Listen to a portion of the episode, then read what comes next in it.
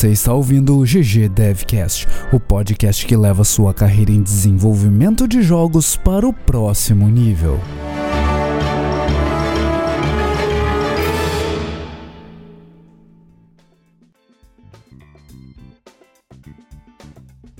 Fala galera, episódio 36 do GG Devcast.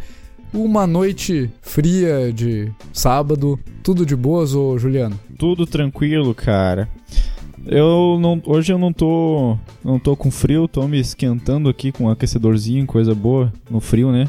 Porra. E você, Monclar, tudo de boas aí, ô, ô Monclar? Tudo de boas, cara. Eu tô aqui com Você meu... conseguiu sua comida mesmo sem, sem Aqui, combustível? ó, meu, meu hamburguinho que acabou de chegar, tá?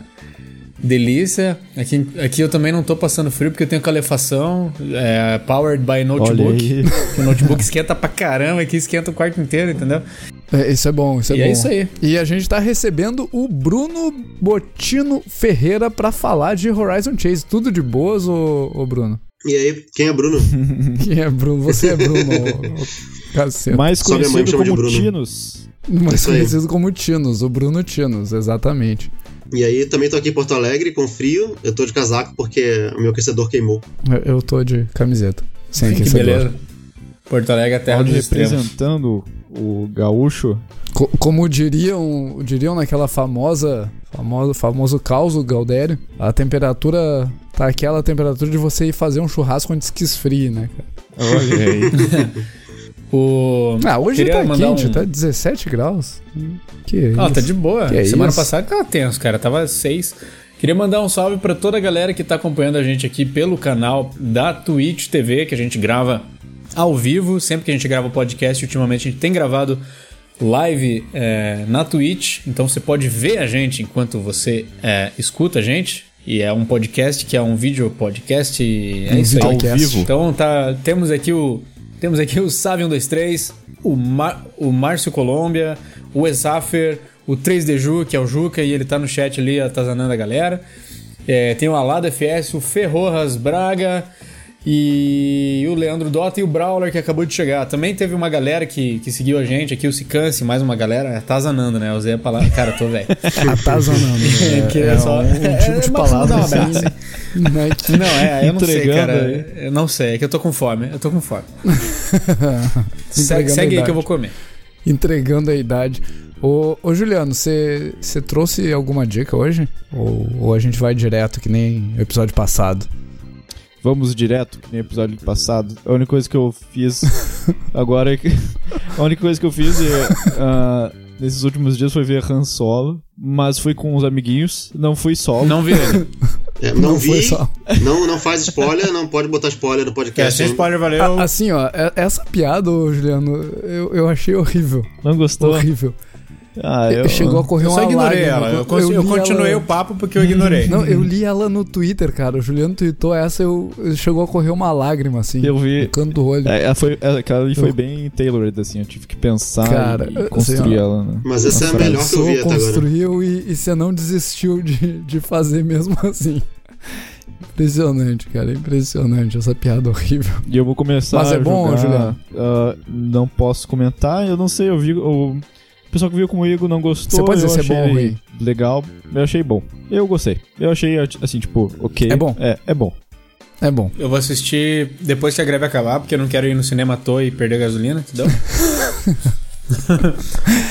Mesmo a- que a fosse dica- o melhor filme do mundo, eu ia A esperar. minha A, a dica é aquela famosa, famosa dica do, do famoso guia do Mochileiro das Galáxias: Don't panic. Né? Não entre em pânico, cara. Não, não precisa. Tem, tem um negócio voando ali, ó. Tem, tem um negócio. Star Wars.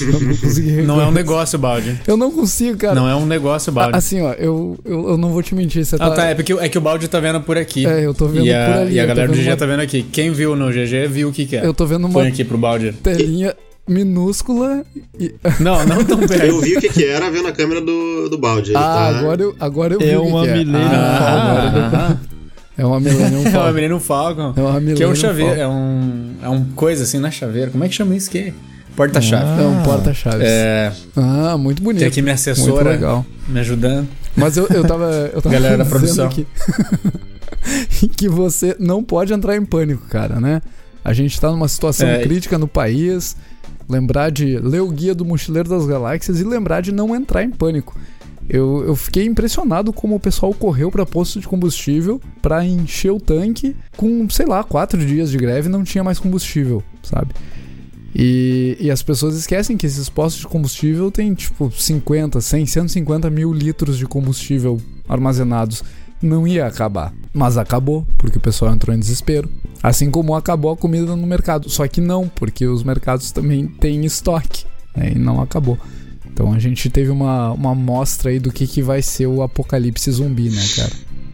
Vai ser bizarro. Aliás, eu tuitei hoje, cara, que historicamente a gente nunca teve um momento tão favorável pros zumbis nos invadirem. Exato. Se eles viessem agora, a gente tava Agora ferrado. tá ferrado. Já não tem mais nada mesmo, né? Não cara? tem gasosa, não tem rango, ferrou, meu. E eu tenho duas latas de atum aqui em casa. É. Boa. Você tinha duas latas de atum, tipo, três dias atrás. Você ainda tem. É. Você não come? Não me Você segue com as mesmas lá. Juca não come. Não come esse menino. Mas então, ô, Juliano, seguindo a sua, a sua vontade, dei minha dica, né? Não entre em pânico. Da próxima vez que os caminhoneiros fizerem greve, não entre em pânico, né? Ok.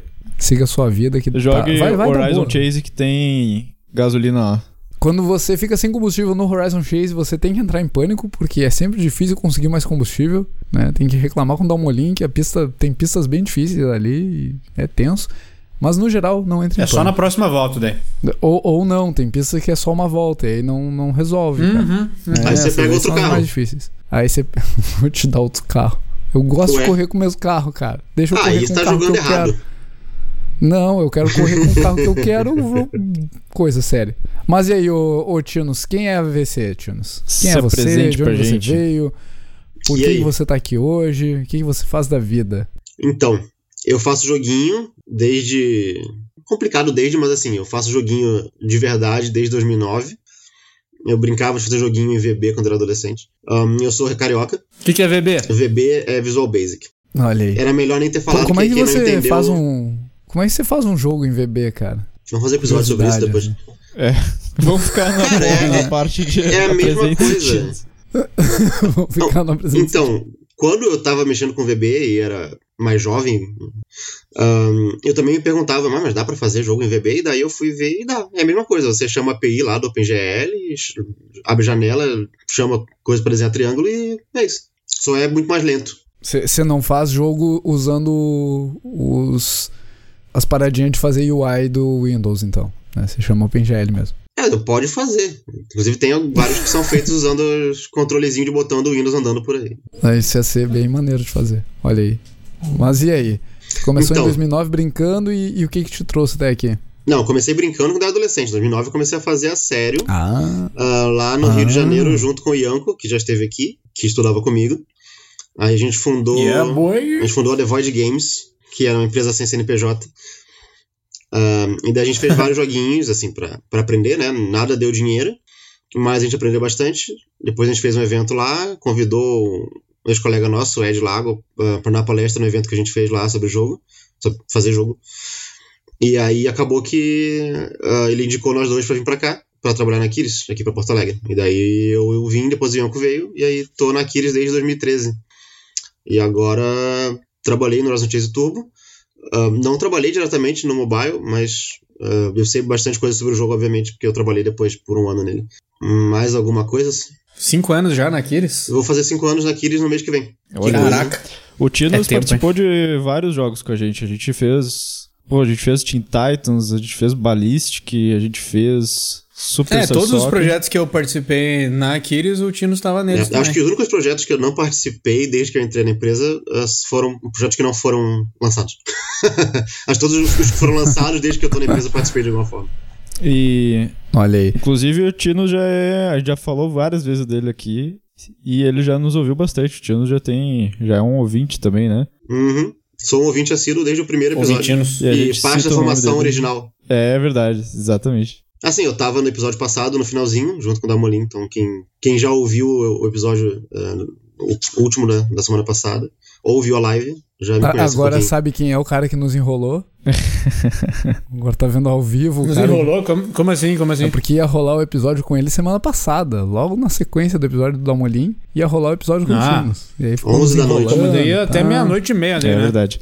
E, Bom, então, o que eu ia ahn, perguntar é, antes de, de vir pra Porto Alegre, tu, tu te formou em quê? Tu fez faculdade de jogo? Tu, tu estudou o quê? Antes? Então, eu estudei ciência da computação na UFRJ, junto com o Ianco. Ahn, fiz mestrado lá também, em jogos, ah, fazendo um, um troço para treinar IA adaptativa usando ah, GPU Computing, que é programação paralela rodando na placa de vídeo. Que maneiro. Foi, foi, foi divertido, não sei se é exatamente muito útil na prática, mas foi legal. E daí eu vim pra cá logo depois. E agora eu tô dando sempre aula útil, também na cara. pós de jogos da PUC, aqui no Rio Grande do Sul. Por isso que eu não gravei na, na outra semana. O que, que você leciona lá na PUC? Eu leciono programação 2D e inteligência artificial na pós, nesse semestre. Hum. Da hora. pra programação 2D, o que, que, você, o que, que você usa lá pra, pra ensinar? Unity. Unity. Isso é uma mudança de paradigma, na Pode verdade, crer. que eu trouxe, porque até o ano passado, o professor anterior, que era o Christian, que é da Rockhead, que é uma empresa que está lá junto com a gente Uhum. na, na PUC, ah, ele ensinava o pessoal a trabalhar com monogame. Só que Hum. é um negócio que não tem sido usado muito na prática, e como depois ah, os alunos acabam usando o Unity na prática, no segundo semestre para o projeto final, eu achei que valia mais a pena já introduzir mais cedo para eles irem se acostumando. Legal, faz sentido. E Mas tá não é legal. mais complicado trabalhar com, com Unity? Tipo, principalmente se tu nunca trabalhou com, com nada antes. Depende do ponto de vista. Eles acompanharam bem, em que assim, você tem ah, uma dificuldade diferente, né? No caso da Unity, você tem a dificuldade de ter mais coisa acontecendo, dela ser uma ferramenta que, Uhum. por ser feita para 3D, ela vai jogar mais coisa na sua cara de uma vez. Por outro lado, ela é mais alto nível que o monogame, então você não tem que se preocupar em fazer bleach de sprite para tela, por exemplo. Você cria um objeto, posiciona Ah, ele na sim. cena e ele é desenhado sozinho. E que é o negócio que acaba se- sendo usado de fato para fazer jogo hoje em dia. Seja Unity, seja qualquer outra engine, você já vai trabalhar no nível mais alto, sabe? A não ser que você vá programar a engine, Legal. mas acho que a proposta não é bem essa, porque não tem tempo para isso no curso. É, eu- uma- isso aí me lembrou de uma de um assunto que a gente já falou aqui sobre naquele episódio de fazendo o seu primeiro jogo, é, que a gente deu sugestões de ferramentas, su- sugestões mais práticas e tal. E conversando com os amigos depois, é, eu notei que a gente acabou indo direto para essas ferramentas que é, tem o plano 3D, né? A gente não, não sugeriu, eu acho, nenhuma que, assim, claro, no, no teu caso você tá na pós. É, a pós já, tipo, já presume-se que o cara que esteja na pós tenha pelo menos alguma famili- familiaridade ali com o negócio e tal. Mas lá, mais no entry level, eu acho que faltou a gente falar de algumas ferramentas, tipo, que o pessoal até comentou, tipo, con Construct, é, sei lá, Stencil, Game Maker, né? o, o TT que Game Maker também, o TT que fala, fala bastante aqui no é, já, já, já falou com a- bastante aqui com a gente no, no chat da, já- da Twitch e tal, converso com ele bastante. É, também me falou de uma ferramenta nova que ele tá usando pra pra fazer um jogo dele, eu acho que é Bitsy o nome. Alguém me ajude se, Não se eu faço tiver a errado. ideia. Nunca ouvi falar não também. faço a menor ideia. Ou, ou é, Não faço a menor é ideia. Bitsy, é sim, é Bitsy Game Maker, é, que é uma ferramenta pra você fazer uns negócios assim, pixel art, ela é, tipo assim, ela é extremamente limitada na questão técnica, assim, mas isso não é necessariamente uma coisa ruim, porque o que o, que o TT tava me falando, assim, quando você tá no começo, tipo, tentando desenvolver uma coisa por conta própria, é, ter opção demais às vezes é ruim, tá? É, porque você acaba ficando paralisado, assim, por muita, muita coisa, muitas opções. E uma, uma ferramenta simples dessa, tipo, às vezes te deixa focar no que interessa mesmo, assim, sabe? Sim. Então fica a dica aí pra quem, quem quiser conferir eh, todas essas que a gente falou aqui agora, eh, que também são ferramentas boas, tem eh, várias delas têm bastante conteúdo e tal. Só queria fazer esse adendo então. Pode, pode seguir. aí. Justíssimo. E entrando então, já no. A gente veio aqui falar de Horizon Chase, né? A gente Uhum. falou com o Dalmolin semana passada. E entrando já no, no jogo, que tecnologias e ferramentas a gente usou para desenvolver o Horizon Chase, ô, ô Tinos? Todo mundo sabe, ah, Unity, mas teve alguma coisa a mais, plugins que a gente usou, o que mais que, que tu acha que é interessante pro pessoal saber a respeito do desenvolvimento do jogo do ponto de vista técnico, assim, de ferramentas que a Uhum. gente tenha usado? É, bom, como você falou, Unity, ahn, eu vou pincelar de leve no lado da arte, mais porque isso tem a ver um pouco com como a gente ah, fez o workflow para criar as pistas, né? Que a gente usou 3D Studio Max para fazer modelagem de tudo e para fazer traçado das pistas também. E aí depois eu acho que eu vou falar um pouquinho mais sobre como é que funcionava esse workflow. Né? Mas dentro da Unity a gente usou o Control para input. Eu acho que é o plugin mais importante, assim, porque ele uhum. resolve bastante coisa pro joystick. Pra, ele abstrai joysticks de modelos diferentes e apresenta todos com uma interface padrão. Assim. Uhum. Então, eu não tenho que me preocupar com o mapeamento do botão do Xbox pro PlayStation Tipo, ah, porque no Xbox o botão de baixo é o 3, no PlayStation é o 5, e daí ele reconhece isso e mostra tudo uh, de uma vez só. Sim. Então facilitou uhum. bastante pra gente isso. Desde o mobile já tinha esse plugin, na verdade, né? E a gente só incrementou algumas coisas para funcionar melhor no console e PC depois. Eu acho que isso cola bem uhum. com uma pergunta do Matheus Almeida, que é um dos nossos apoiadores, que foi quantas tools foram feitas para permitir o, a iteração do. que o level designers, game designers iterassem de forma mais independente. Sim, acho que já, já pode inclusive entrar nessa, nesse ferramental aí, tipo, uh, 3D Studio Max para fazer as pistas, como que ele se encaixa nesse processo todo? Então, o processo que se chegou, uh, até na época do, do mobile, a gente manteve ele até agora porque não teve muito conteúdo novo para fazer, então dava menos trabalho seguir como já estava. É, era criar as pistas no 3D Studio Max usando a ferramenta de spline do Max e rodar um, uhum. uma sequência de passos lá de exportação para cuspir o FBX. Esse FBX era importado dentro da Unity e tinha um script que rodava em cima disso para gerar os dados na forma que eles eram usados uh, eh, para processar a pista lá dentro, né? Daí, uma vez dentro da Unity, a pista virava uma sequência de centenas de, de transformezinhos na cena, ligados um sequência com o outro, para fazer o traçado ali. E só que isso tudo é abstrato, tá? Isso não é a pista de fato que é renderizada em 3D. Mas uh, se desenhava uma linha ali na cena que o designer, no caso da Molin, poderia usar para posicionar props e mudar a textura da pista, esse tipo de coisa. Né? Uh, usando alguns scripts que a gente fez de editor para facilitar esse trabalho. Mas ainda assim, esse workflow não é o melhor que poderia ser. Uh, acabou que ele não foi tão bem desenvolvido no mobile por falta de tempo.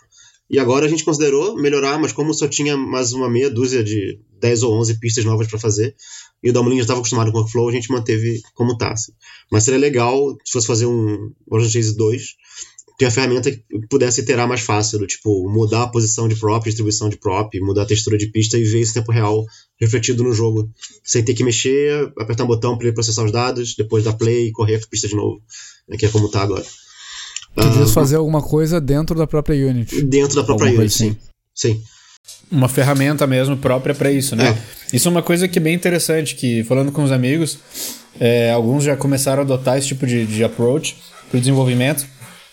E eu acho que é bem legal que é o tool driven development, sim, né? sim, sim, Que é que é basicamente é é o que o nome já diz, é óbvio assim é você criar ferramentas que empoderem a sua equipe, que empoderem seus designers, seus artistas a não terem que ficar fazendo esse meio de campo chato, que às vezes é burocrático, que às vezes atrapalha o workflow e não deixa você enxergar as coisas é, tão rápido é, numa unit uhum. e tal.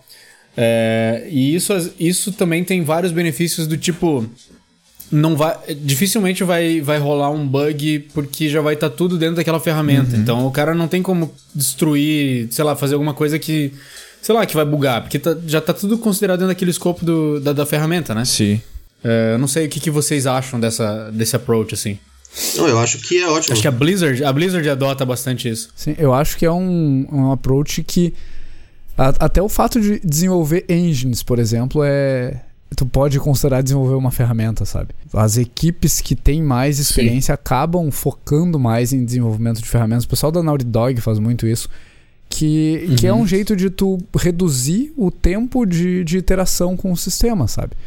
Se tu fica desenvolvendo uhum. cada pedacinho do gameplay enquanto programador, uh, o, o, teu time fica muito refém de que sempre exista um cara de programação envolvido para iterar nas mecânicas e no, é. no balance do sistema, sabe? Quanto mais ferramentas tu tem, mais poder tu dá pro, pro teu time. Isso exige que você coloque um, um peso maior na parte de pré-produção, né? Sim, sim. É, isso, isso exige que você tenha programadores bem experientes e que tenham um conhecimento razoável de como é o processo de design também para essa conversa fluir bem, né? Uhum, uh, e uhum. isso, por exemplo, foi uma das coisas que não, não permitiu levar uh, tanto adiante na época do mobile, eu acho, porque a equipe ficou mudando, era tudo muito corrido, né? Então não teve tempo de ter essa pré-produção, essa conversa Uh, o próprio design do jogo não estava bem definido no começo, então o pessoal estava montando um avião com ele andando, ou montando a Ferrari com ela correndo. um, mas é um negócio que eu queria, assim. Se fosse para começar de novo, o meu objetivo seria o da Molin poder dar play ali, ver a pista, uh, ver as árvorezinhas ali e poder mover na hora a posição que tá aquilo ali, ver como é que fica com feedback instantâneo. Sabe? Sim, Legal. sim, sim. Eu acho que Uhum. o pessoal que, que ainda não pegou muito a ideia, eu acho que uma forma boa de sintetizar é tipo tu, o game designer poder trabalhar no jogo, fazer alterar as mecânicas e o time de arte poder integrar conteúdo novo sem ter nenhum programador envolvido, né? Você ter É, eu. Sim. uma Tem uma frase que não lembro se é do. Não lembro se é do Marcos Venturelli ou se é do próprio da Molin agora. Porque eu lembro que quem começou a divulgar muito isso aqui eh, na indústria brasileira foi o Venturelli. Faz uns dois anos já que ele fala sobre isso, vai evangelizar pessoal em Uhum. eventos e tudo. E o da Molin adota também essa, essa ideia, né? Adotou com o mesmo nome também, que é Tool Driven Development. E eh, tem uma frase que eu acho muito legal, que é a ideia é que o programador não vai fazer o jogo. O programador vai fazer ferramenta para o designer fazer o jogo. Uhum. E a gente já E fez e em outros né? graus também. Não, não só design, é pra todo mundo, na verdade. Como o caso da Naughty Dog, por exemplo, ah, que você vai ter o programador mais baixo nível, né, de engine, criando, por exemplo, ambiente de scripting, você vai ter um cara que é só programador de cutscene, de interação de gameplay, que vai estar programando esse negócio de scripting que é um sandbox, ele é mais restrita, aí tem menos chances de dar bug e coisa assim, né. Até entre Uhum. equipes diferentes de programação isso, isso funciona também. E na Aquiles mesmo a gente já trabalhou um pouco com isso, eh, até com o Monclar. Eu acho que o projeto que a gente fez mais legal com isso foi o do Teen Titans, né? A gente criou algumas ferramentas Uhum. pro, pro Monclar poder iterar bem rápido no, no level design. Nossa, isso foi excelente, cara. E foi um É, projeto de quatro meses que Ba- conta deu aí. bastante, bastante pano pra manga, né? Deu pra fazer bastante coisa legal. Sim, sim, sim. Conta aí mais ou menos, bem, bem rapidamente, como é que era essa ferramenta de criação de level. Um, é, tinha, tinha duas partes bem, bem legais nisso. A primeira era do level design em si, que foi uma ideia do Ianco, numa Game Jam que rolou anos atrás, que é uh, desenhar um level no Google Docs com, com color coding para as células, né? E depois exportar isso num CSV e carregar no jogo e usar esse CSV para spawnar objetos na cena em grid para montar o level. E daí o Monclar usou isso para prototipar todos os levels do jogo, eram 30 mapas diferentes. E era muito legal, porque é muito fácil de, de iterar, era atualizar o Google Docs, Ctrl-C, Ctrl-V e rodar o jogo. E o outro lado disso que facilitou bastante, eu acho, foi que a gente criou uma ferramenta com uma série de scriptzinhos para ele colocar objetos e ligar uns nos outros para fazer a sequência de coisas acontecerem. Por exemplo, na hora que o jogador entrar ah, em um espaço que tem um trigger ali, ele vai tocar uma cutscene de câmera, a câmera vai mover para um tal lugar, daí vai abrir uma porta e vai spawnar inimigos e, e assim por diante. Uhum. Era bem baseado em componentes, né? Sim, é, e a gente criou um negócio com componentes bem simples, né? A gente tinha uma meia dúzia deles, assim, ah, que era coisas que executavam em sequência, tipo, ah, espera um tempo, agora chama um, trigger nessa, nessa animação, depois espera o cara andar até não sei aonde. Era, é bem legal. Agora, que eu tô- com- conforme você foi falando, eu fui me lembrando, Uhum. assim, do tanto de coisa que deu pra fazer com esses componentes, cara. Eu tava me lembrando da, por exemplo, daquelas serras que a gente colocava Uhum. nos mapas, assim, que são basicamente objetos na Unity que, sei lá, tem algum modificador de transform e tal, e a gente ia ligando uma coisa na outra e fazendo com que esses eventos fossem trigados de acordo com as ações do jogador. Então, tipo, deu uma profundidade, por mais que fossem é, poucas ferramentas, a soma delas, tipo, a maneira como a gente foi é, montando esses levels deu uma profundidade enorme. É, então, com pouquíssimas coisas, a gente conseguiu fazer muita É, coisa. pegando emprestado um termo que o Damolin usa para game design, que eu acho que se aplica aqui, que é o design ortogonal, né? Que, é, que você Aham. tem poucas coisas que, quando combinadas, elas geram ah, várias combinações emergentes interessantes. Sim. Isso na Sim, mecânica e no Sou bem fã desenvolvimento disso. daí, né, também. É, Nesse caso. Sim, e no caso do, do Teen Titans, dando um exemplo, ah, o Monclar, em algum momento lá no último mundo, estava fazendo um, uma armadilha, né, um hazard pro level, que era um, um negócio giratório que tinha uma barra comprida assim girando, ah, e que na ponta tinha uma serra que girava também no próprio eixo, e daí se se encostasse no player, o player morria. Né? Aí a primeira coisa que você vai pensar é, tá, tem que pedir um programador fazer isso. Ah, só que não, na verdade a única- a única coisa que esse troço tinha era um objeto com uma animação, ou com- tinha outros filhos com animações também, e tinha um script num trigger que dava dano. Sim. Então, uma coisa simples como tem um script que dá dano quando o cara encosta já resolveu isso. Caraca, é Ele verdade, dá cara. Eu dano, tinha esquecido E, dessa e coisa. tinha um outro Aham. script também que fazia o cara ser empurrado pra longe quando encostava. E é o tipo de Uhum, coisa que quando o programador está desenvolvendo, ele não, não tá esperando também é, que isso vai ter esse resultado também. Ele desenvolveu o quê? Um, um, um componente que vai ter uma rotação e um componente que vai ter um dano, e aí o. Na, na real, ele só desenvolveu o componente que dá dano. Mas aqui essa que é a ideia. Na hora que o Monclar chega, por Sim, exemplo, sim. na pré-produção e fala, eu preciso fazer uma armadilha que é um spike que levanta do chão, eu não vou fazer um script que serve para um spike que levanta do chão. Eu vou fazer um negócio mais modular possível pensando que isso pode ser recombinado depois. Ainda Sim. mais num, num jogo Cara, tipo eu- esse, eu- que era mais um Dungeon Crawler, que tinha vários... ah, tinha essa necessidade de variação de props e de, de armadilhas ao longo dos mapas. né? Uhum. Pode crer, cara, eu aprendi muito com essa mentalidade, Uhum. assim. Acho que foi um, um level up, assim, pra mim. Como game designer, começar a pensar mais modularmente, assim, para até pra me comunicar melhor com o programador. E, e também pra, tipo, é, aprender que, assim, fazer mais com menos, sabe? Ir mais. Tipo assim, tentar ir na profundidade em vez de, de ir na, na horizontal, assim, sabe? Uhum. Com as coisas. É, até porque isso, ahn, de novo, prestando um discurso que o Damonin fala muito em aulas de game design, ahn, você consegue explorar tudo que você tem ao máximo, né? E você não sobrecarrega o jogador Sim. ou o designer na produção com um monte de coisas diferentes Sim. e vai aumentar a chance de você fazer um negócio que é difícil de entender ou que é difícil de trabalhar, em, em vez de ter poucas coisas, porque é uma base sólida e que permite ser recombinado de várias maneiras diferentes. Sim. E, tipo, é, é, explorar aquela mecânica ou aquele processo de produção, a exaustão ao longo do processo, ao longo do jogo, né? Eu acho que é um paralelo bem interessante de fazer. Sim. Legal. E, e outra coisa daí que, que o pessoal pergunta muito também do ponto de vista técnico, assim. A gente desenvolveu, então, o, Horizon Chase usando Unity, mas a gente lançou o jogo para PC, console e tal. O que que, o que, que tu acha que, que o cara que tá pensando em desenvolver para console tem que saber também? Faz diferença entender como é que funciona o console do ponto de vista de arquitetura do sistema, do, do ponto de vista de entender como a plataforma integra com os jogos, ou não a Unity resolve tudo que, que a gente precisa e tu não precisa entender absolutamente nada do console, porque tudo vem de brinde por usando tenho Unity. um, um, um complemento também a essa pergunta que é, tipo, Hum. tu botou no PS4 e o jogo rodou liso, assim. Tipo, tava tudo funcionando perfeito, botou, apertou o botão gerar PS4 e tava tudo certo. Ou não. Cara, é, não é muito diferente, na verdade é um pouco pior do que, por exemplo, fazer um jogo para Android e buildar ele para iOS, sabe? Porque por mais que a Unity vá fazer com que o jogo apareça ali e os objetos se movam e quase sempre apareçam certos, né? Pode ter um outro shader, por exemplo, que quebra em plataformas, também é o caso de PC, de, de, de iOS e Android. A questão é que cada plataforma tem arquiteturas diferentes no design da plataforma. Você tem dispositivos de entrada diferentes. Você tem. ah, pode ser que um tenha vibração, outro não tenha. No PS4 a gente tem um, um speaker no controle que a gente faz sair som também. Não, não tem no PC, ou não tem no Switch, ou não tem no celular, né? No caso do celular, a gente estava trabalhando com touchscreen por padrão para input. No, no console é diferente. Ah, tem limitações de, de uso da plataforma, tem integrações com serviços de, de nuvem que podem ser diferentes, por exemplo, né? Assim como no Android você vai integrar Cloud Save com o Google Play, no iOS vai integrar Cloud Save com o iCloud, no PS4 vai ter que fazer alguma outra coisa para ter deboard ou para ter, como a gente fez o, o Ghost Mode salvo na nuvem.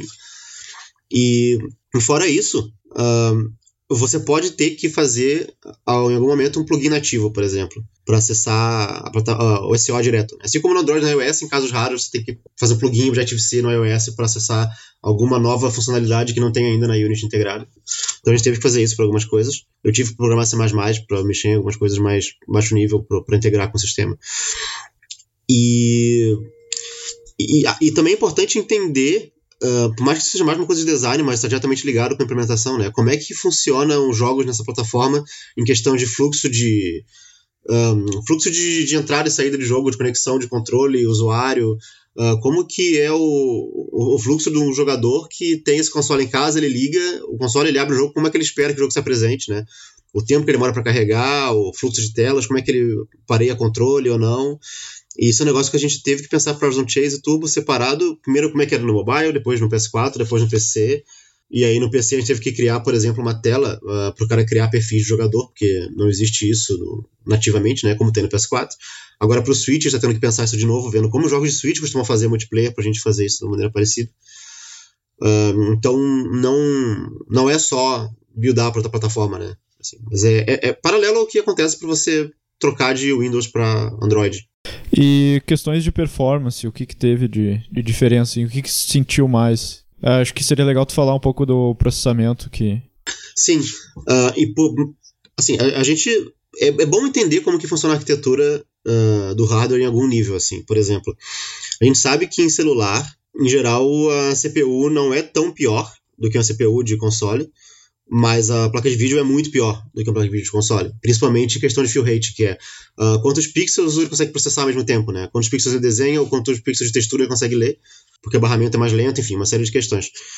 Então, na hora de fazer um jogo, você vai pensar que isso pode ser um problema. No caso do Horizon Chase, e como ele foi feito primeiro para celular, depois para console, isso não foi um problema, né, dado que o console já tinha muito mais uh, poder de gráfico para isso.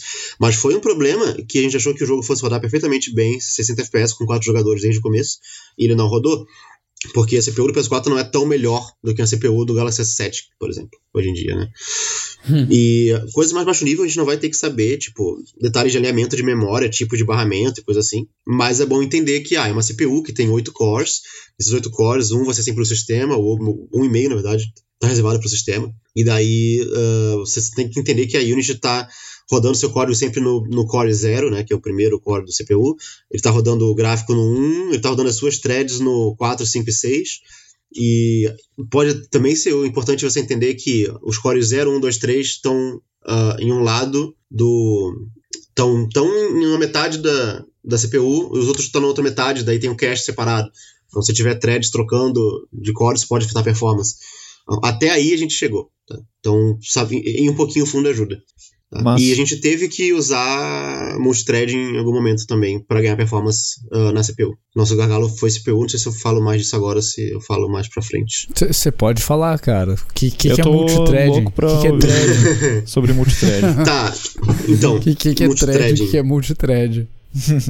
o time GD aqui tá bem, bem thread mas tá de boa. É thread de Twitter?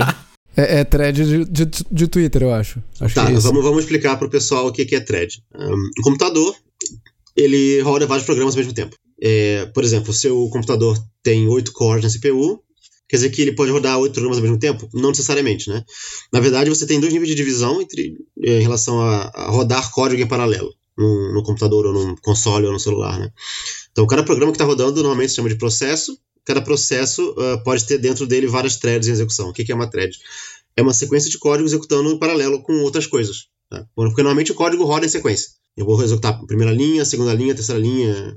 Mas para todos os efeitos, uh, se você abrir, criar uma segunda thread, porque por padrão seu programa vai rodar em uma thread principal, ou seja, vai ter uma sequência de execução, você pode falar para ele rodar algum outro código em paralelo com o código original. Dependendo da situação, pode ser em paralelo de verdade ou não, né? Se você tiver, por exemplo, com muitos programas rodando no, no PC ao mesmo tempo, pode ser que ele, o sistema fique alternando uh, no mesmo core o código das duas threads, né? Ou se você está no console, por exemplo, que você tem cinco cores da CPU que não estão fazendo nada, ele pode de fato colocar uma thread em cada um e ir rodando isso. Né? Então, a, a ideia de você usar threads, em geral, é para ganhar performance, porque hoje em dia os CPUs têm vários cores. E se você não paralelizar o seu código de alguma forma, se não fizer o seu código rodar uh, em várias sequências em paralelo, não vai ganhar performance nenhuma com isso. Né? Então, se pegar o seu jogo em Unity uh, e tirar uma CPU que tem 4 núcleos, botar uma que tem 58 núcleos, não vai ficar mais rápida. Se você não tiver algum trabalho nesse sentido. Porque a própria Unity já tem um pouco, mas também tem limite. Né? Uh, e no caso do PS4, a gente tem 8 cores, como eu falei, tem 4 ou 5 que estão bastante ociosos normalmente para o seu jogo usar. Né? E a gente usou isso para aliviar um pouco do peso na CPU, no, no caso do Horizon Chase. Acho que tá Monclar, entendeu? Tá bom? Entendi, entendi. Não, eu tô. tipo, Olha isso. Tava falando mais pela, pela galera que pode não entender mais profundamente, assim. Uhum. É, enfim, um, um não, ponto, não... A, até tu tocando uhum. em, em, threads e cores e tudo mais, e aí entrando um pouco além do, do Horizon Chase, tu acha que desenvolvedores de jogos em geral têm medo de usar threads ou a gente simplesmente não tem necessidade de, de usar multithreading enquanto a gente está desenvolvendo um jogo? Porque eu vejo muitas comunidades de. Principalmente de custom build de PC, assim, aquela galera que, que é fanática por jogar e construir máquinas porradas para jogar. Eles estão sempre dizendo: não, cara, pega um, um processador que tenha menos núcleos, mas que esses núcleos sejam mais rápidos, porque os jogos não usam mesmo. Tu acha que a gente não tira proveito dessas tecnologias porque não faz sentido, porque é difícil? Qual é a tua, tua opinião, dado que tu, tu teve que fazer isso no Horizon Chase? Eu acho que essa pergunta tem várias facetas, assim. No caso de Unity, eu acho que muita gente, quase todo mundo que trabalha com Unity, uh, não, não se aventura a fazer isso. É porque está acostumado a trabalhar no nível mais alto. Né? E a própria engine não, não expõe isso de uma maneira muito simples. Agora com o Job System, que foi lançado em 2018, até expõe isso de uma maneira um pouco melhor. Mas, por exemplo, os AAA da vida, a galera que fez jogo para PS3, uh, foi obrigada a aprender a lidar com isso, né? Porque o PS3, se você não fizesse o sistema de jobs, de paralelização de código, você não ia conseguir explorar metade da performance que o console tinha. Esse pessoal provavelmente uh, conseguiu explorar isso melhor e esse sistema pode ser usado para PC também, para PS4 e tudo mais. Agora, a galera mais indie, ou a galera que faz jogo em Unity, até uh, por ter um entry level mais baixo, assim, de, de um, de experiência, de conhecimento que o cara tem que ter para fazer o jogo, uhum. não explora muito isso, porque programação paralela é um tema muito complicado. É muito fácil você ter problema, a gente tem problemas bizarríssimos assim.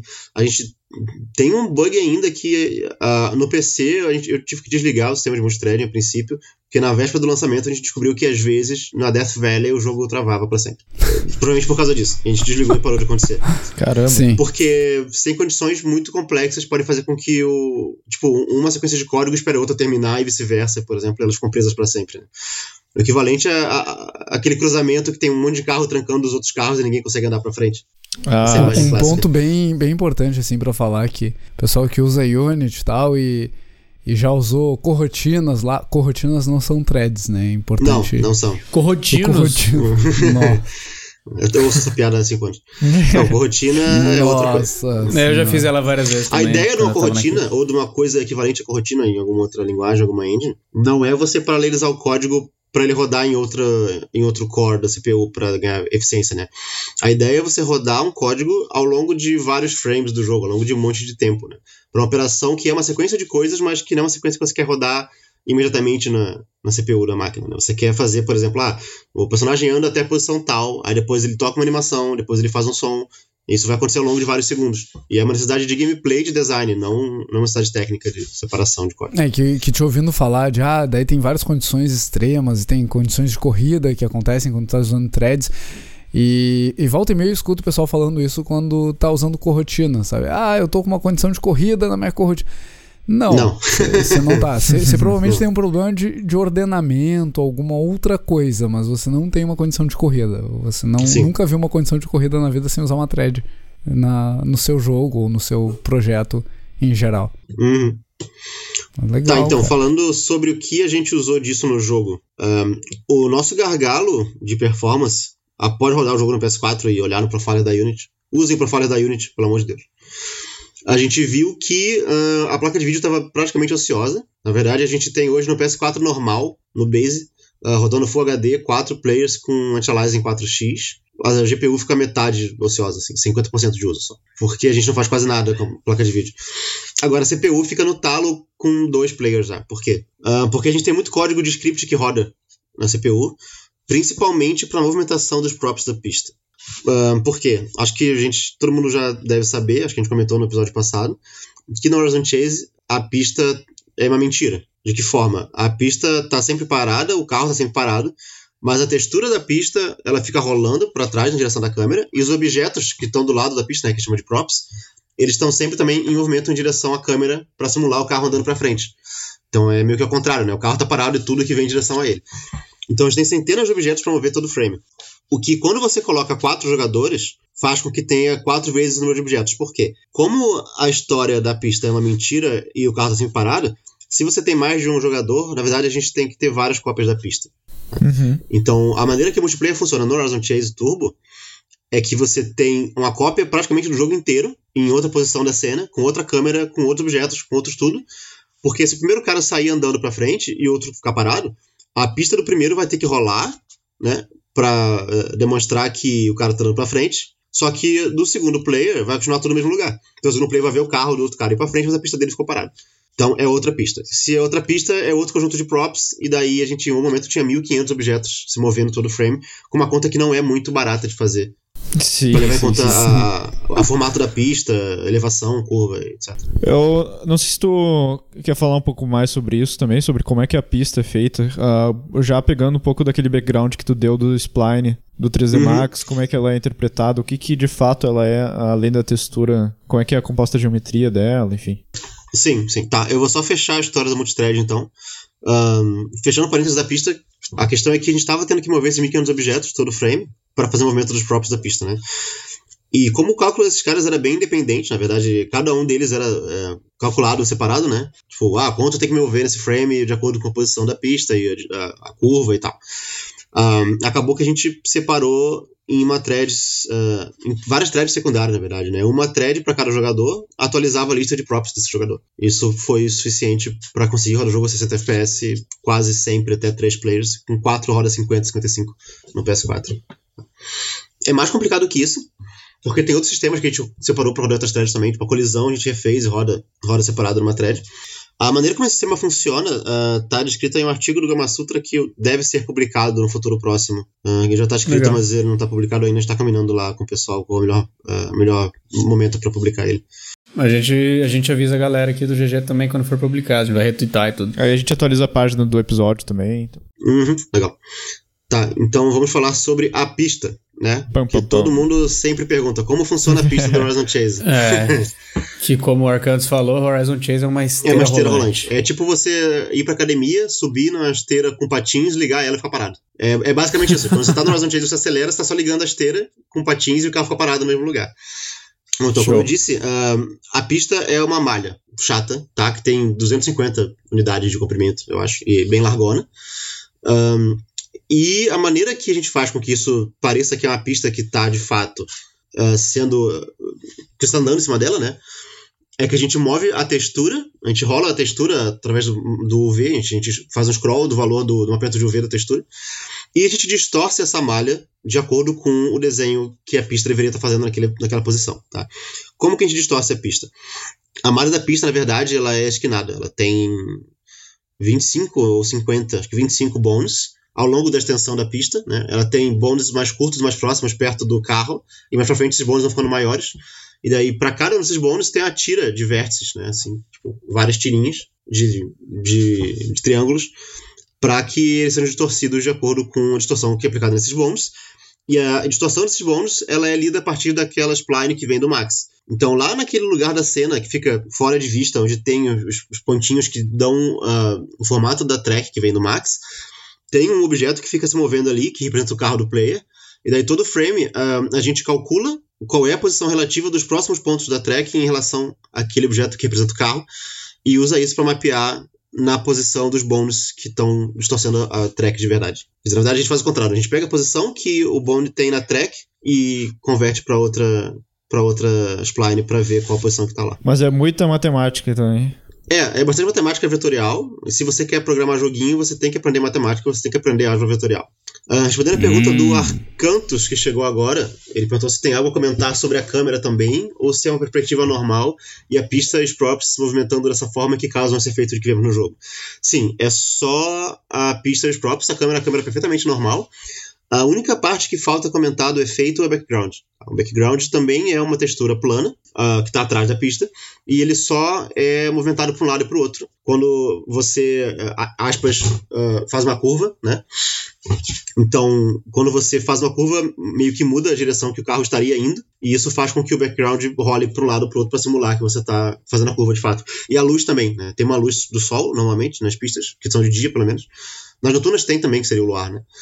E essa luz, ela é rotacionada no eixo Y, né? Assim, de acordo com a direção que o carro estaria, né? De acordo com a direção que ele está naquele mundo abstrato que tem uma, uma linhazinha que representa o que é a track. Pra quem tá no, ouvindo o podcast, quando ele falou assim, ele mostrou na horizontal. A, a luz se movimenta na horizontal. Gira no, no, Né, no eixo. É. né. é, É, foi igual quando a gente tava falando da Millennium Falcon. Tava, a gente só tava falando, ó, olha Olha, só, que olha que é só. e isso, ninguém que que viu é porque tá ouvindo no podcast agora.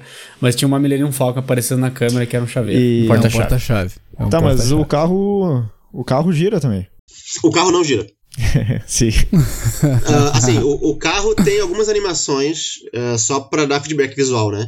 Ele dá uma inclinadinha pra um lado, uma inclinadinha pro outro. Quando você faz a curva, ele dá uma inclinadona, ele parece que tá girando, só que não gira de verdade. Sim. O que gira é só a sua percepção. A gente distorce a pista de A acordo sua com percepção a, gira. o que vem depois. There is no É. Não, o legal é que se você desliga qualquer uma dessas coisas, ou o background, ou ah, o scroll da, da textura, ou a distorção da pista, ah, ou os feedbacks visuais do carro, quebra totalmente a ilusão. assim. Tua cabeça É começa a dar um nó. É. É. Você percebe que é Você tudo entende mentira. que é tudo mentira. É. É. E Você vê O, atrás o- o legal da- pra das entender o, cortinas. o Horizon Chase, se você quer entender exatamente como ele funciona, eu, eu sempre lembro daqueles minigame que tinha, antigos pra caceta, que, que o Ah, carro nossa, vinha tinha um carrinho assim que era- no, no visor Sim, e você só cara. andava pro lado e pro outro, e a Eu pista tinha andava isso, igual, cara. sabe? E- É de o onde que veio essa é a motivação? É a mesma coisa porque a gente tirou a ideia justamente dos jogos de corrida da época do Super Nintendo Mega Drive, né? O Top Gear, o Outrun, eles todos funcionavam assim. Era um negócio 2D, você tinha a tela parada ali, com o carro parado, e era um efeito que era aplicado ah, na imagem da pista para parecer que ele estava rolando para baixo, né? Sendo que na verdade ele só animava a textura da pista e ele distorcia cada linha da imagem da pista para simular que estava acontecendo curvas. né? E internamente ele tinha algum dado, uma spline ou qualquer coisa que determinava qual era o traçado que a pista deveria simular. os oponentes. É a animação também? A rotação deles? Ah, os oponentes, assim como os props, eles são rotacionados junto com a junto com a malha da track, né, quando ela é distorcida com os bondes. Então, se eu tenho um oponente que segue a minha frente e faz uma curva, ele é de fato rotacionado porque a parte da track onde ele tá também tá rotacionada pro lado. Sim. Caraca. O legal é que são Os várias oponentes são só que- obstáculos. É. Eles são só obstáculos. Não, eles têm, eles têm uma IAzinha. O legal é que são várias coisas que. vários sistemas diferentes que, se tivessem tunados um pouquinho da forma errada, tu quebraria a imersão muito fácil, né? Que nem tu tava falando antes. Tem um trabalho de game feel bem grande, né? Então, um trabalho de ficar tunando os valores certos e, e deixar tudo sincronizado certinho pra ter certeza que tu tá, que tá dando a impressão correta, né? Isso eu acho muito bacana. E acho que o- que já pega também na pergunta que o Leandro Dota ali fez no Twitch, que é como é que funcionam as colisões dos carros, né? Porque tu, enfim, tu, a colisão funciona muito bem com os props, tu sente que tu tá batendo e tal, tu sabe o que, que tá acontecendo. Enquanto que tá toda essa matemática rolando por baixo. toda essa mentira. Pois é, como é tudo mentira, né, não dá pra gente usar a física da Unity as is pra calcular a resposta à colisão, por exemplo. Eu Não posso saber, ah, o cara bater com uma velocidade tal, vai ter a resposta tal, porque a velocidade que ele tá batendo tá errada. O carro tá parado. Então o que a gente faz é que a gente. ah, tá. A gente mexeu bastante nisso, tá? Então vamos falar como era no mobile originalmente. Tanto os props quanto os carros inimigos quanto o seu carro têm um collider, só que só funciona como um trigger, tá? É para detectar se houve uma colisão ou não. A hora que detecta que houve uma colisão, isso vai para um código ah, que a gente fez na mão para detectar, por exemplo, no caso do prop, a gente só vai ver se a colisão aconteceu, vai ver de que lado que o prop estava e vai jogar o cara para dentro da pista, com a animaçãozinha de rodar. Isso é mais simples. Ele vai ter uma penalização de velocidade X, tá? Que é definida pelo design. No caso dos carros é bem mais enroscado que isso, porque a gente tem que ver se é na colisão ah, lateral, frontal, traseira. Aí a penalização depende da velocidade relativa entre os dois carros. Mas daí o que eu quero dizer é que o código é todo ah, bem customizado. tá? Ah, tanto por necessidade, porque a física do jogo é uma mentira, porque é tudo uma mentira, quanto para dar controle para o game designer. Então, porque, por exemplo, Rocket League, que é um jogo que não tem mentira, que nem Horizon Chase, os carros estão de fato andando ali no espaço, ainda assim a física do Rocket League é toda inventada, é toda de mentira, feita pelo pessoal ali para poder tunar o fio exatamente como eles queriam. A gente tinha alguns problemas no Turbo, ah, depois que introduziu o multiplayer, que fazia com que a colisão às vezes fosse inconsistente, porque o mesmo cara poderia estar em duas tracks diferentes, né? Como eu comentei, cada player tem uma sua cópia da track, tem a sua cópia dos carros, e depois aqui em uma track o carro colidisse com o outro, na outra não. Então, pro tubo, a gente refez a colisão do zero entre carros, tá? É, considerando um, um- um espaço imaginário único, assim, onde todos os carros estariam presentes, né? Com a largura deles, a posição deles, a lateral, que, a posição tanto lateral quanto da pista, né? Para frente. E daí calcula toda a colisão ah, só com matemática na mão também. Então, tanto o cálculo quanto a resposta à colisão é feito na mão. Considerando que são dois retângulos né, no, num espaço que seria como se fosse uma, uma- aquelas fitas de móveis que dão a volta nelas mesmas. É tipo uma fita infinita. Sim, sim. Não, a colisão hoje em dia dos carros é calculada assim. por E- matemática, vetores e geometria. Inclusive a detecção pra ver se o, o carro tá atrás e o carro tá na frente, porque tu tem resposta, tem feedbacks diferentes, né? Tipo, é extremamente punitivo Uhum. tu bater atrás de um carro, porque tu joga ele pra frente e tu fica pra trás também. Isso também é feito. São colliders diferentes também, ou isso é feito através da matemática também? Não, isso é feito a partir de matemática. Desde o mobile, ah, existe um collider só para cada carro, e daí, na hora que acontece a colisão, a gente joga para outra parte do código que calcula, baseado na posição que os carros estão, ou que estavam, né, da velocidade deles, o que, que tem que ser feito. Se ele trata como lateral, como traseira, qual é a penalização ou bônus de velocidade que vai dar pro carro, etc. Então a gente tem vários casos também que estava bugado, e daí o carro colidia e entrava dentro do outro, em vez de se separar. As coisas bem legais. A gente tem alguns vídeos de bloopers, bacana. Tem inclusive. uma. vídeo de bloopers do Horizon Tem, a gente juntou alguns lá, não chegou a fazer uma montagem. Ah, vamos, vamos Tem que guardar fazer, isso cara. fazer tem que a fazer e botar na. Caiu na net É. daí. Eu tenho uma, uma outra pergunta aqui do Arcantes Uhum. também. Ele fala assim, ó. Não sei se foi impressão minha, mas quando um prop passa a ser visível ao atravessar o far plane da câmera e entrar no view frustrum, parece ser um pouco diferente. Tem algum tipo de efeito aplicado nesse caso, ou é só a velocidade do scroll que me dá essa impressão? Aí ele colocou entre parênteses. Significa que o objeto parece que surge, entre aspas, subitamente. Ah, como é que isso funciona a princípio? Como eu falei, a, a malha que a gente faz da track ela tem um fim. Ela tem 250 metros, aspas, na unidade né, de, de profundidade.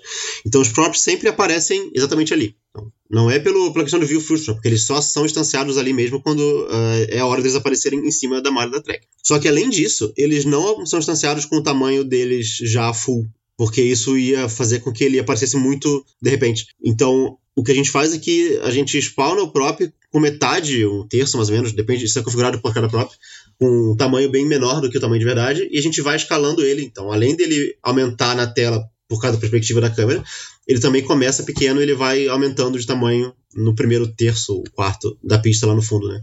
Então, dá essa impressão de que tá um pouco errada a perspectiva, porque tá crescendo mais rápido do que devia, mas fica melhor do que ele pipocar o troço gigante lá na frente e dá um pouco da, do efeito desses jogos antigos também, que a Sim, perspectiva era sim, toda sim, de sim. mentira, sabe? Uhum. E o, Uhum. o tamanho dessa pista e a, a quantidade de props visíveis foi pensada também por causa da performance, da simulação dos props. Tipo, a pista visível é de um tamanho X, porque o que tem que estar visível pra gente conseguir calcular aquele, aquele número de props tem que ser desse tamanho. Ou Eu não. não sei exatamente de onde veio essa definição. Eu acho que não veio exatamente daí. Eu acho que é uma, é uma combinação de coisas, porque assim. Claro que idealmente a gente teria a pista indo pra, pra sempre, né? Aham. Uh, na por causa da perspectiva é tudo para um ponto de fuga e não ia acabar nunca. Então teve que se definir um limite. Eu acho que esse limite foi uma combinação de escolha do estilo de arte, da direção de arte do jogo, e também de quantos bônus poderia ter na pista. Porque na época o jogo era para mobile, né? Então fazer o skinning uh, desse negócio com muitos bônus ia pesar mais ainda na CPU. E chegava uma hora que tinha era- entrava em diminishing returns, né? Você tinha um retorno muito baixo Sim, sim. Qualidade. Lá atrás, vendo coisa lá pelo atrás. custo de fazer isso. né? Aham. Mas poderia, assim. É Uma das, das ideias malucas que tem na minha cabeça é de como mudar isso pra realmente parecer que a pista vai pro infinito sem ter que gastar muito mais performance. Mas isso não vai. Isso vai acontecer no 2 só. Opa.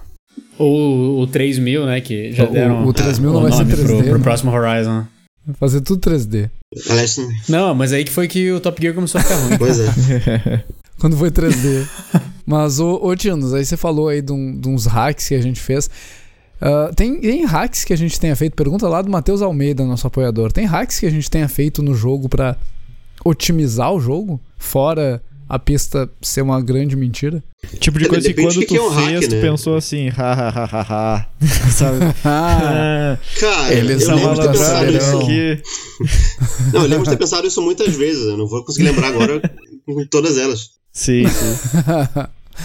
é eu lembro eu falando, eu falando pro Marcelo, que é um colega ah, do projeto, pra ele fazer as coisas de uma maneira meio bizarra. Ele, não, cara, mas isso aqui não é o certo. Sim, mas isso aí vai ser muito mais rápido. Ninguém vai ver diferença.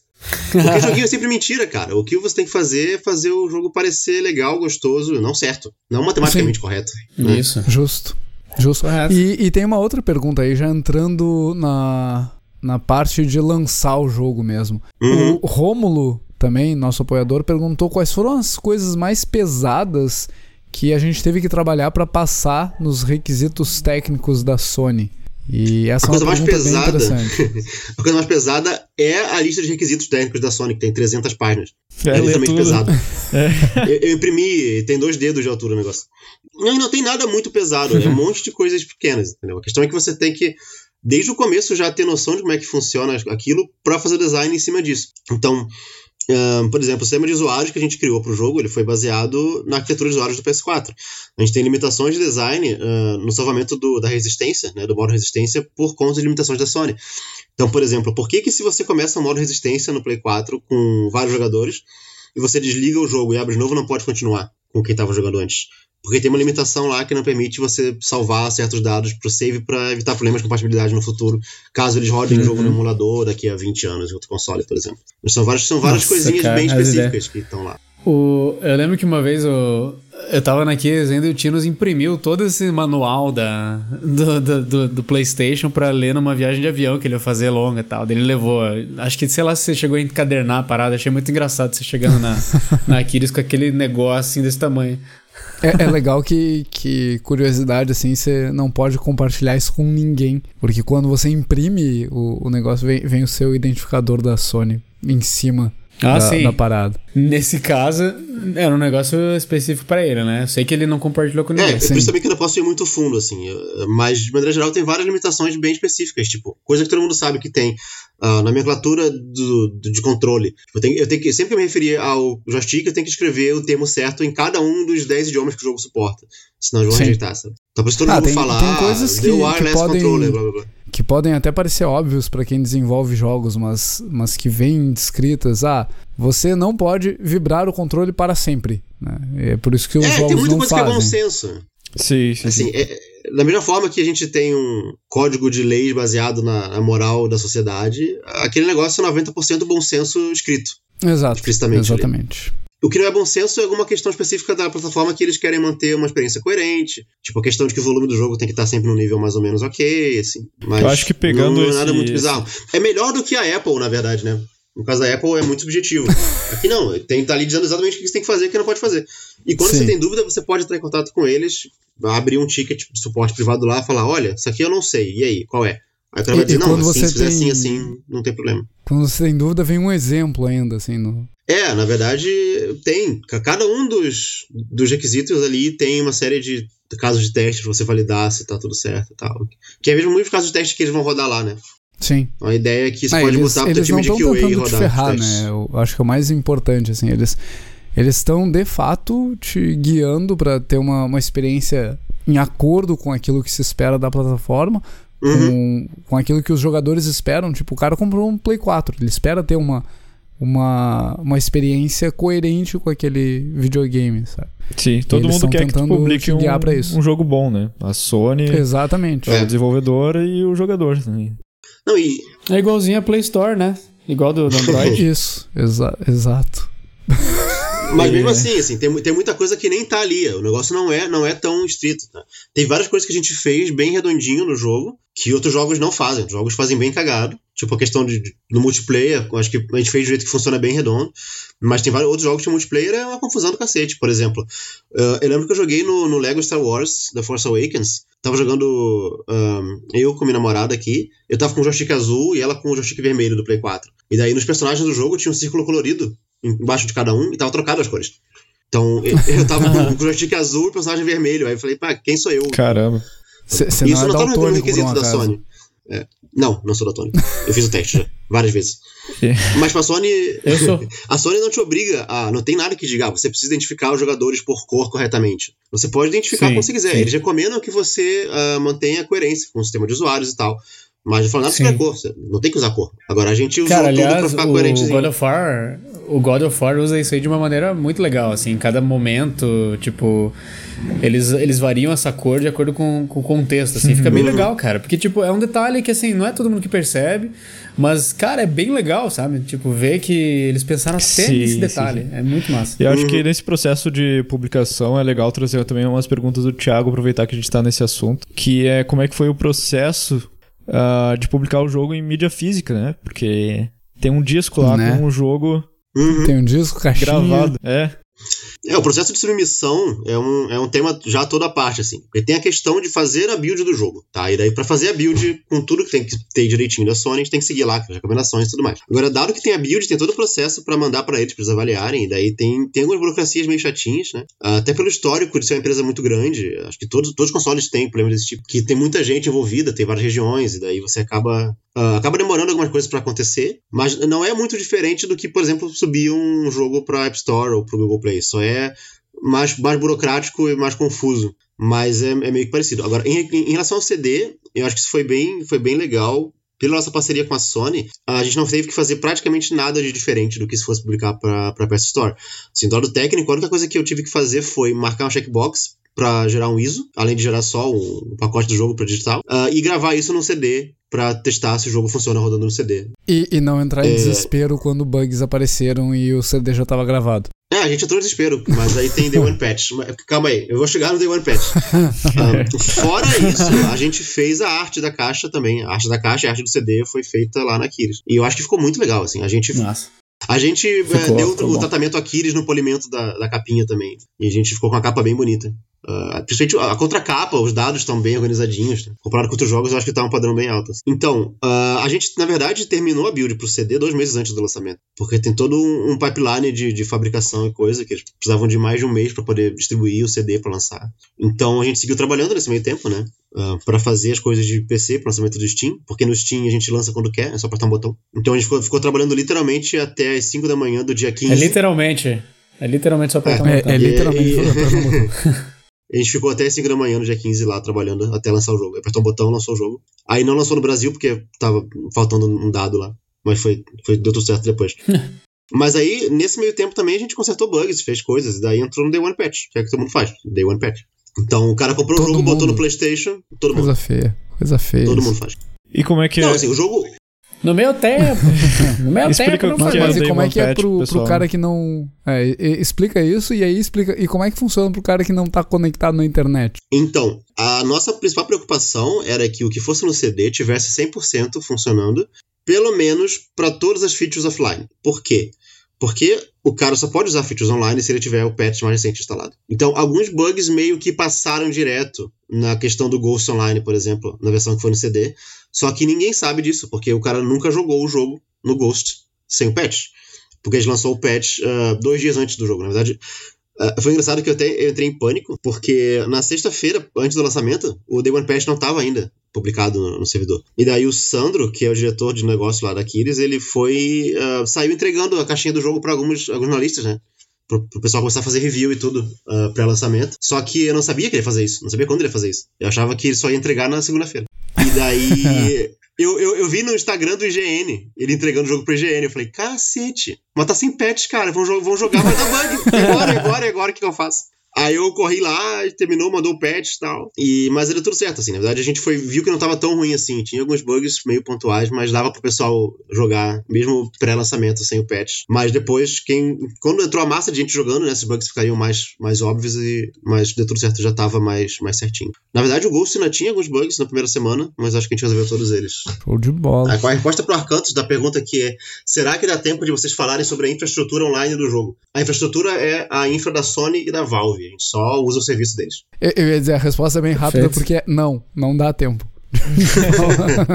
Tá, então vamos lá. Que o legal. balde Overlord do GG do DevCast, qual é Né? a pergunta prioritária? Não, não, não tem mais perguntas prioritárias, na verdade. Não tem eu só mais vou pergunta? Te, te agradecer, porque a gente tem, tem limite de tempo também, né? A gente vai uma hora ali, a Mas gente tá já? em uma hora e dez de gravação. Ah, achei a caixa, cara. Tem até um selinho aqui de jogo, jogo feito no Brasil. o pessoal perguntou: ah, e esse selo aí Bem você legal, ganha is- isenção fiscal? Não, sei, não, não tem nada. Não, é só um selo. É, Não, é, fact sobre esse selo. Esse selo jogo feito no Brasil, na verdade, foi uma iniciativa nossa. Ah, a gente conversou com a Sony e propôs essa ideia. E foi a gente que criou esse selo. Essa arte, tudo foi a gente que criou lá na Kids. olha aí, cara. Ah, Legal, e legal. eu acho que vai ser bem legal se outros jogos adotarem isso no futuro, né? Sim. Imagino que a Sony vai, vai reciclar daí essa adesiva pra outras coisas. Outros brasileiros. Mas então, cara, eu quero agradecer o Tinos pelo tempo, pelas respostas. Assim como a gente fez com o Dalmolin, acho que tem muito pra falar ainda. Tanto do, do lado técnico quanto do lado de design. A gente ainda quer trazer mais gente aqui, trazer o Sandro aí pra falar como foi o relacionamento com as plataformas e, e de que forma a gente conseguiu uh, otimizar o lançamento do jogo, né? Então, muito obrigado, Tinos, pelo teu tempo aí hoje. Muito obrigado pelo convite. Eu, eu, eu sou obrigado a mandar um salve pro pessoal da equipe de programação do Horizon Chase Turbo também, que não sou eu sozinho. É, é, tem o, o Marcelo, que eu já comentei, tem o Paulo também, que foi que me obrigou a mandar um salve pra galera. Tem o John, que trabalha com a gente ali, e, também trabalha no Ballistic, e deu uma força pra gente no Horizon Chase Turbo. Grande John, cara. E os, os programadores são os que menos aparecem, né? Então a gente tem que fazer uma forcinha pra divulgar o nosso trabalho. ninguém, ninguém vê o código, né? A beleza da indentação, da, é. não. das peripécias. Tem coisa que é melhor não ver mesmo. uns certos macarrões, assim, é. assim, né? Mas é uma macarronada gostosa, é, né? Fica Ficou bom, gostoso. Fica gostoso. É. macarronada de código é tipo miojo que você esqueceu na panela depois de dois dias. Nossa. Boa. É, fica aquela coisa assim, seca. Uh, sim, cara. Vamos falar dos apoiadores? Eu mandei e-mail pros apoiadores, inclusive, pessoal que tá no último tier lá deve ter recebido um e-mail. Se não recebeu e-mail, dia 3 de junho estaremos fazendo nosso encontro com os apoiadores lá. E se você tá curtindo o programa, tá curtindo o que a gente tá fazendo aqui, entra lá no apoia.se barra ggdevcast. E não, Juliano, não tem nenhum apoiador novo essa semana. Sim. Cada realzinho ajuda a gente pra caramba, Mas cara, eu é acho massa massa. que a gente já. Essa semana a gente conversou sobre shader, inclusive. Eu fiquei muito empolgado porque o pessoal. Eu divulguei ali uma, uma animação que eu tinha feito. Daí o pessoal perguntou: ah, como é que fez e tal. Uh, pediu um breakdown. Eu fiz falando sobre cada partezinha e tal, distorção de textura, esse tipo de coisa. Que é muito legal também ver o, compartilhar conhecimento lá e ver o pessoal querendo aprender também. A gente quer aprender muito com o pessoal também, é muito legal. Eu, eu tenho uma reclamação a fazer, fazer uma reclamação ao vivo aqui. Ai, o, ai, o Juliano, ele, ele nunca parou para me explicar tanto quanto ele explicou pro pessoal lá no grupo de apoiadores, cara. Assim, ó, impressionante. Tinha imagenzinha. Inclusive, esses dias rolou. Eu, eu, chamei o Juliano pra almoçar no grupo de apoiadores, porque ele não me respondeu. É verdade, cara. pra quem, quem tá ouvindo aí, o balde pegou e falou assim: Juliano, vamos almoçar.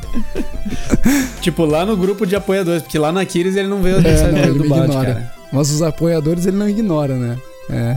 Tô, tô sabendo. é verdade, ó. O Arcanto tá falando que vai perguntar mais Pergunta, umas 150 cara, vezes, pelo menos. Sobre isso. Pergunta. 53 mil vezes sobre Shader, Juliano. Que ele é o, ele é o Lug lá do grupo. Sensacional, cara. Vamos, vamos, é... vamos aproveitar Maneiro, então. Cara. Se o pessoal tiver mais perguntas sobre o Horizon Chase Turbo, quiser mandar lá no grupo dos apoiadores, a gente pode responder depois com calma. Olha aí. Olha aí, é que verdade. Massa respondemos por lá e vamos fazer mais episódios também. A gente vai chamar o Damolim de novo, vamos chamar o Tinos de novo, oh, yeah. chamar os outros programadores lá também. Chamar os dois. Vamos fazer um live stream da Resistência 109 com a galera aí. É, não. eu, eu, até tava jogando aqui no, no início do, do, episódio, mas meu setup tá meio estranho aqui. Eu tenho metade. Não, eu tenho um terço da tela tomado pelo computador na frente do outro monitor e aí eu não, né, não tava legal de jogar, não. Quanto tempo leva a resistência? 109? Teve um cara que fez uma live, leva 4 horas e meia, 4 horas e 40. Ui. É, Caramba. Ah, too much. too São much. 109 pistas. Sensacional. Meu que Deus, too much. Mas vale a pena, o prêmio no final vale a pena. Não, Olha pera, aí. eu tenho Nossa. que fazer ela pra desbloquear alguma coisa? Sim, o troféu de platina, inclusive. Ah, tá, você tá me sacaneando. Mas tem um carro que você só desbloqueia quando termina a resistência 109, e é muito legal. Olha Nossa, Você olha não, não faz a menor ideia, Tá aí, cara. só vai saber se olhar na internet. Segredos. Eu não faço a menor ideia. Balde Eu- eu reprovado vou na deixar eu dar faculdade. check-out aqui na, na última versão pra ver qual é o carro. Olha isso, cara. Hacker. Hacker, do né? próprio projeto. Do próprio projeto. Chitão. Vou ter que remover o balde do grupo lá. Caraca, velho. repositório. Mas então era isso, cara. Tá Por louco. mim, se o Monclar não tiver mais nada, segurei Ah, obrigado, Balde. Não, Ah. não tenho mais nada pra falar. Quero agradecer a todo mundo. Esse foi o episódio recorde pra mim, porque foi o que eu menos falei palavras. Caramba. Então, Tava ocupado com bug. que eu aprendi coisa Você pra caramba. falou, Tava ocupado você com falou o que então? Se não palavras. GG. GG, cara. GG. GG.